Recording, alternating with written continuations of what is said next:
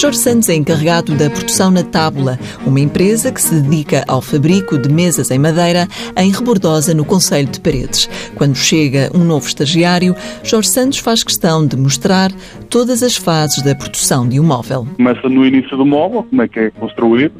Inicialmente verifica como é que é o desenho, é? a forma de função do desenho do móvel.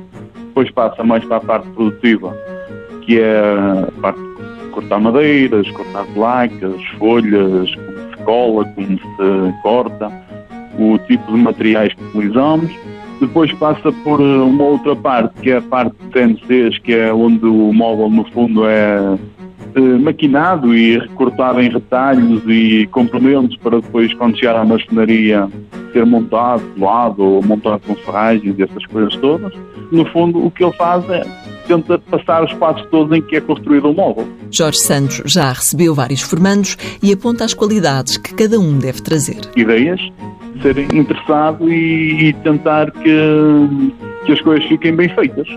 É o importante numa empresa de móvel é que as pessoas que estão a trabalhar sejam interessadas naquilo que estão a fazer, se tentar melhorar, se vir que está alguma coisa que não está bem, tentarem eles próprios darem ideias para melhorar e serem pessoas que responsáveis, que estiverem a fazer, garantam que vai sair da beira deles e que seja bem feito.